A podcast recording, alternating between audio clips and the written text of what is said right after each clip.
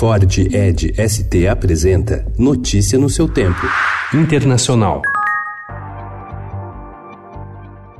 O Departamento de Estado dos Estados Unidos aprovou ontem a venda a Taiwan de 2,2 bilhões de dólares em armas, informou o Pentágono. A China reagiu, pedindo a Washington que anule imediatamente o projeto. A decisão representa uma nova escalada de tensão entre os dois países, imersos em uma guerra comercial em lados opostos em crises mundiais, como a do Irã e da Venezuela. O ex-presidente da Argentina, Fernando de la Rua, morreu ontem aos 81 anos em Buenos Aires. Ele havia sido internado horas antes em estado grave em razão de uma falência cardíaca e renal, segundo informações da clínica Alexander Fleming. O último presidente do tradicional partido União Cívica Radical a chegar à Casa Rosada, de la Rua teve o mandato abreviado por uma grave crise econômica e institucional em 2001. Ele deixou a Casa Rosada de helicóptero após renunciar o cargo. Desde então, ele se manteve distante da vida pública.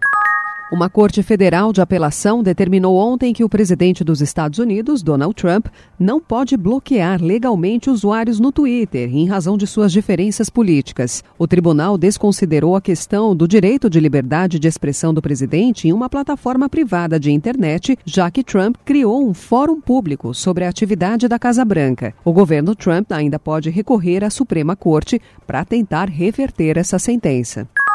O Egito solicitou à Interpol que localize o busto do faraó Tutankhamon, leiloado em Londres por quase 6 milhões de dólares.